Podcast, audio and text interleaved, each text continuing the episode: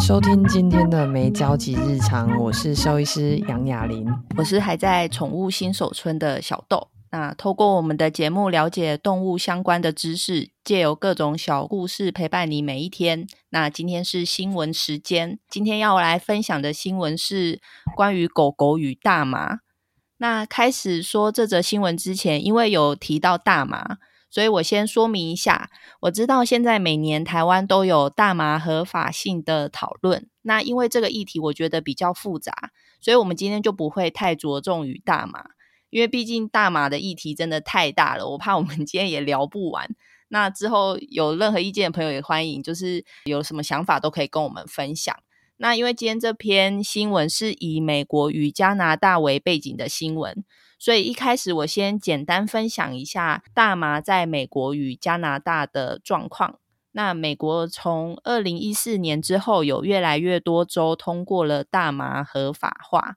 那我这边要讲的大麻合法是属于娱乐性质的大麻使用合法。不是医用大麻的合法时间，因为医疗大麻在二零零一年就通过了。美国的研究显示，大麻烟雾因为含有微小污染物，可以在室内留存长达十二小时，也因为这个原因而影响到宠物的健康。而加拿大呢，则在二零一八年十月将娱乐性质的大麻合法化后，当地宠物大麻中毒的个案就越来越多了。那主要原因通常是因为直接食用到大麻。那今天这个新闻呢，就是要来聊一则来自纽约的报道。新闻中提到，自从二零二一年大麻在纽约合法化之后，兽医师遇到误食大麻的狗狗数量，从每个月一只增长到每星期有数只狗狗误食到大麻，其中有位个案的事主说，他只是带着他的狗狗在人行道上散步，之后却发现狗狗的步伐开始摇摇晃晃，并且接着出现嗜睡、恶心的症状。那报道中也提到，这只狗狗经过治疗后，最后是平安的痊愈了。会引起狗狗发生这种情况的原因，是因为大麻中的四氢大麻酚，那这又叫做 T。H C，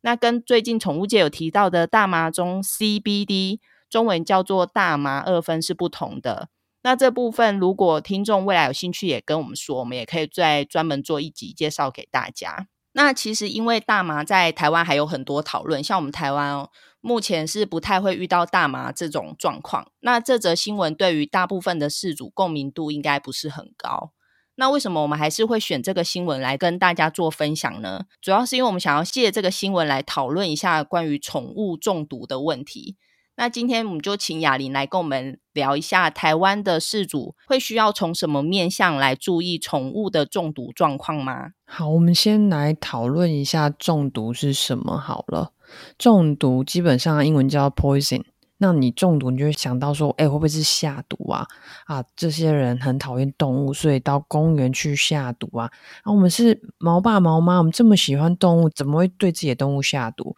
那我们更不可能让它去吃到或碰触到有毒的东西，不可能，不可能。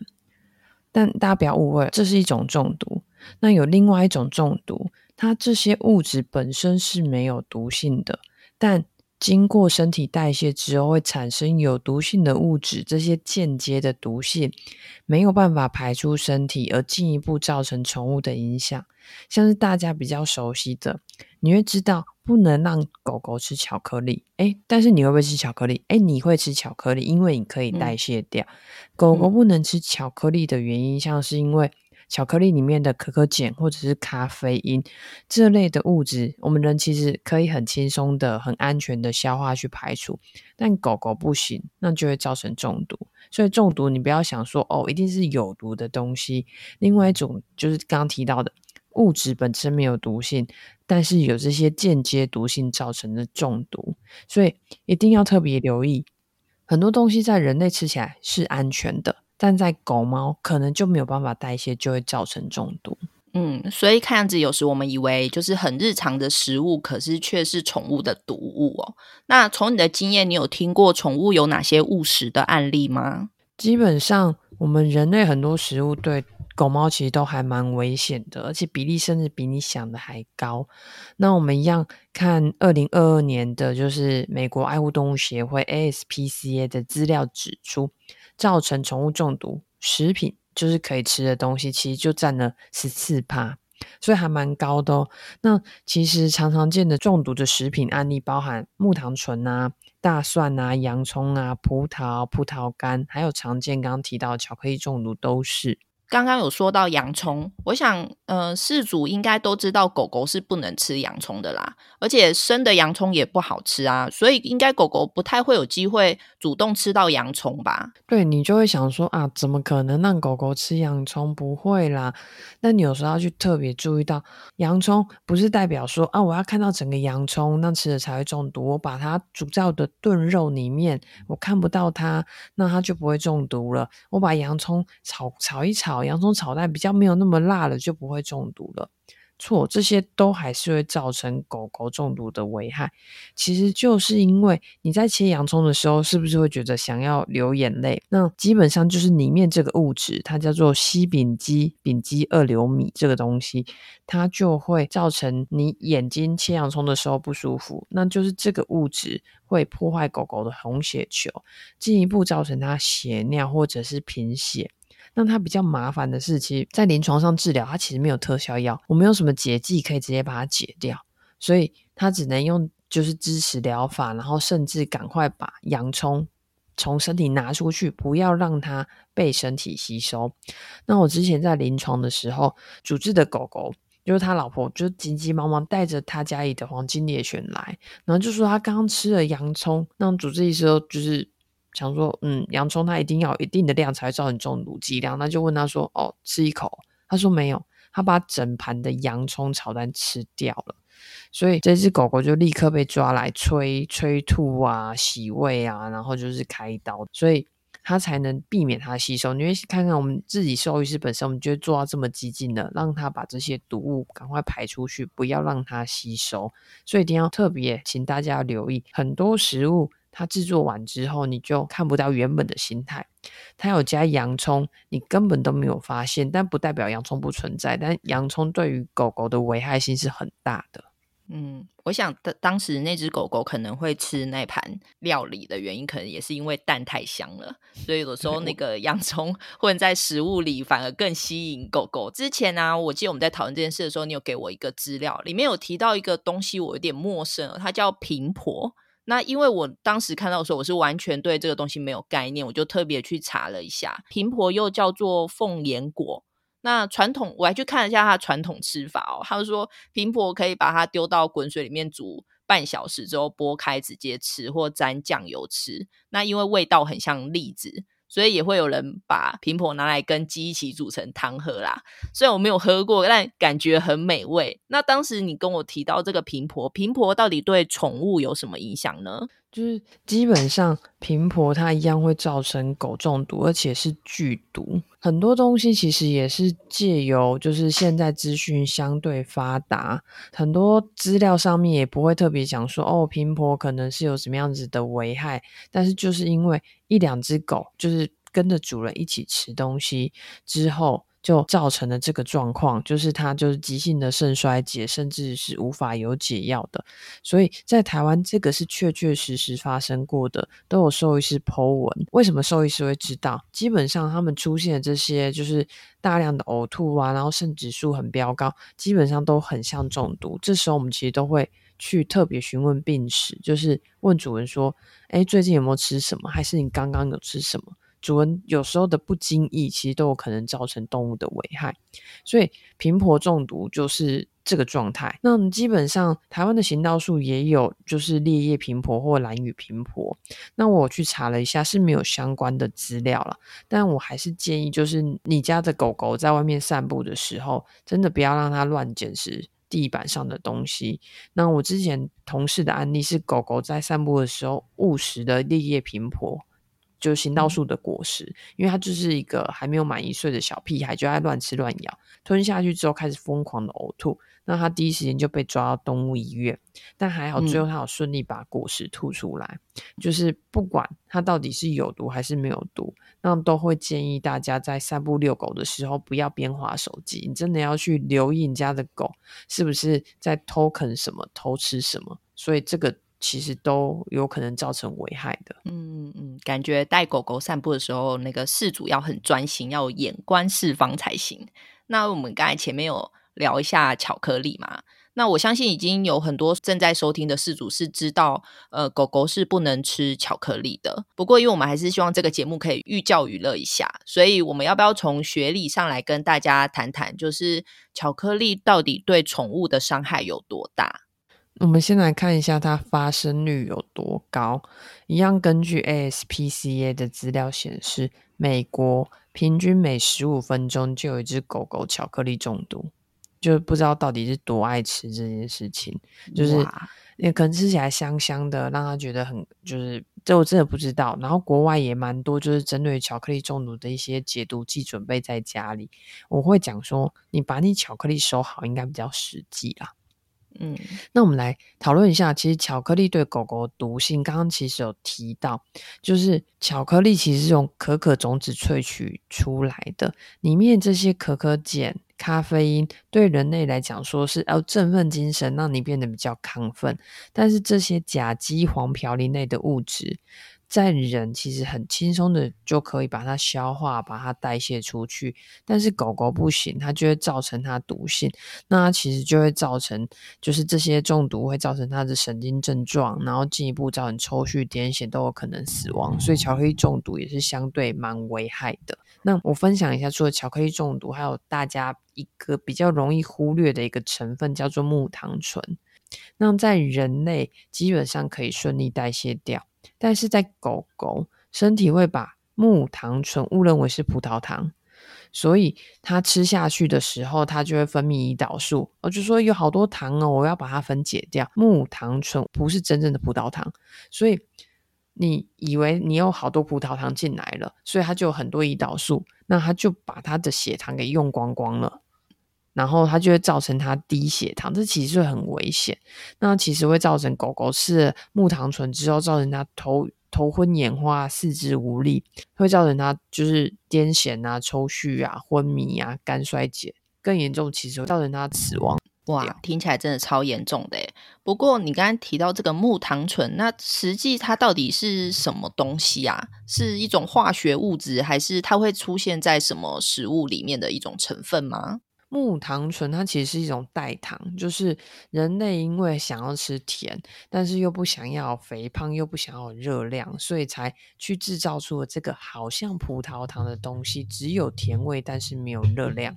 大家相对比较熟悉的会是呃口香糖啊，它可以中和你口中的酸性啊，没有这些糖分啊，然后就不会让你形成蛀牙，所以漱口水里面也会有。嗯、但是你要记得哦。它本身是甜味剂，所以有可能你平常在你一口我一口分享给你狗狗的一些人的饼干当中，可能都会有甜味剂。嗯、要乱喂狗之前看一下包装，但前提是最好不要乱喂，因为你真的不知道会不会有哪一些。人类的成分是会危害它的。嗯，所以就是现在蛮多宠物店里面都有专门给狗狗吃的零食，所以如果要就是喂狗狗零食的时候，其实就直接买这种专门为狗狗准备的零食是最安全的。那要不要再帮我们补充一下，就是水果类有没有要注意的？就是平常大家应该也很常饭后来个水果啊，那会不会有没有什么水果也是会造成宠物有危险的呢？然后通常饭后就可能你一口我一口，大家你侬我侬。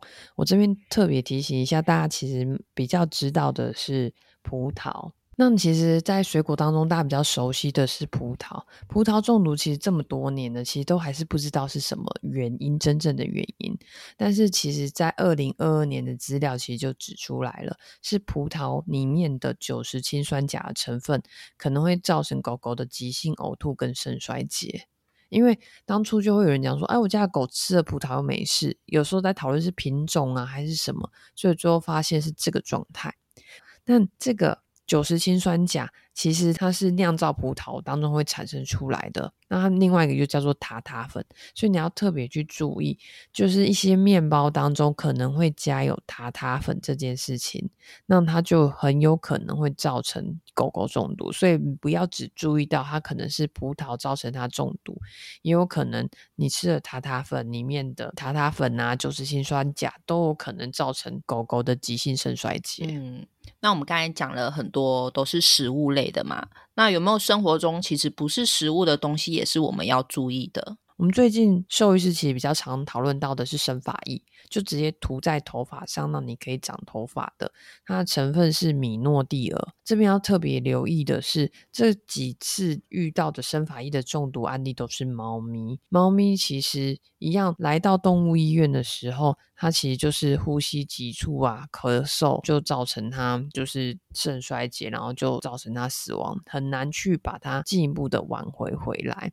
那你会想说，生发液我都涂在头发上啊？但你记得，即使是生发液干掉了。那你躺在的枕头、你的帽子、你的衣服，只要有沾染过米诺地尔的成分，猫咪接触到，你要记得，猫咪接触到东西的时候，它其实就喜欢舔身上的毛，那它理理毛，就可能有机会会造成它中毒，所以这个都是要特别留意的，因为猫咪其实它缺一样，它缺乏分解米诺地尔的酵素，所以只要接触少量，就有可能造成它死亡。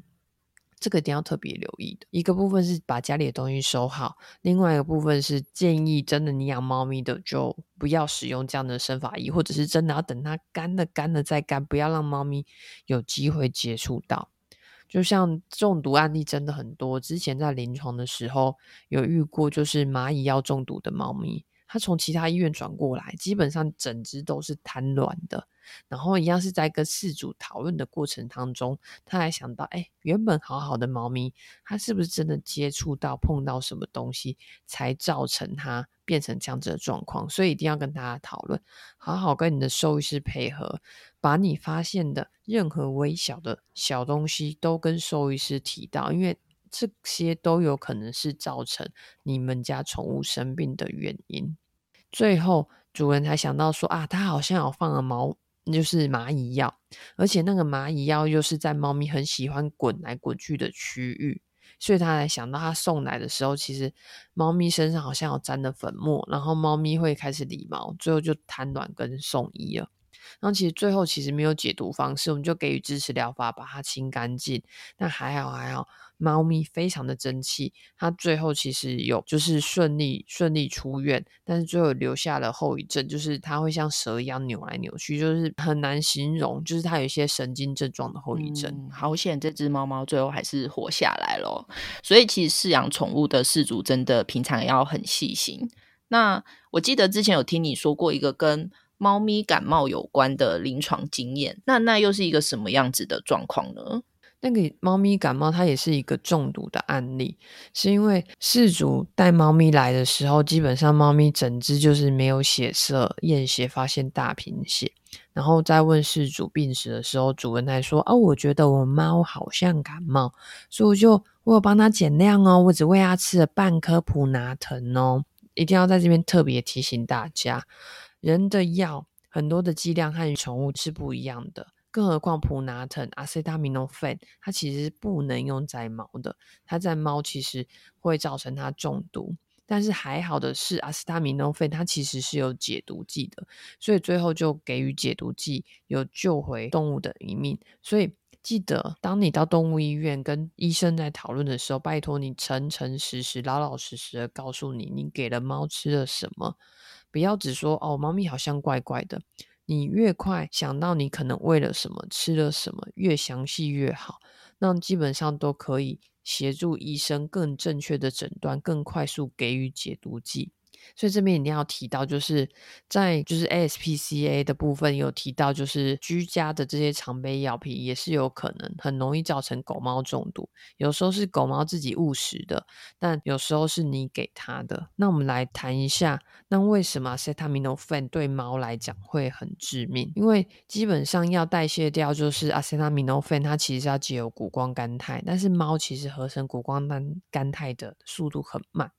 该交换氧气的红血球全部都变成变性红血球了，所以就会造成它缺氧，会造成它贫血，会出现海因兹小体，就会看到血球被结合之后，它又变得更脆弱，容易破裂，然后又造成溶血。溶血之后，因为猫咪吸不到空气，吸不到氧气，它就会呼吸困难，它就会想要更用力的呼吸，会出现呼吸窘迫的症候群，然后它很虚弱，最后它。都没有办法完全交换到氧气，你会看到它的口腔黏膜呈现紫色或咖啡色，没有血色，甚至更进一步的溶血，它会出现黄疸或咖啡色尿液，最后死亡。所以这相对来讲是很严重、很可怕的。宠物来讲也是很有危害的。所以刚刚有提到的，就是 ASPCA，就是二零二一年的调查，其实。第一名造成宠物中毒的就是家里的药品，其实它蝉联了四年的冠军，其实是很可怕。所以常包含的是阿司他米诺芬，像是你知道的普拿疼、斯斯这些退烧止痛药之外，你平常经痛会吃的 ibuprofen，那这个也都要去特别留意，都是不能给狗猫使用的。更何况因为在 COVID-19 的疫情之下，哎，我们其实家家户户都人手有一盒退烧止痛药。嗯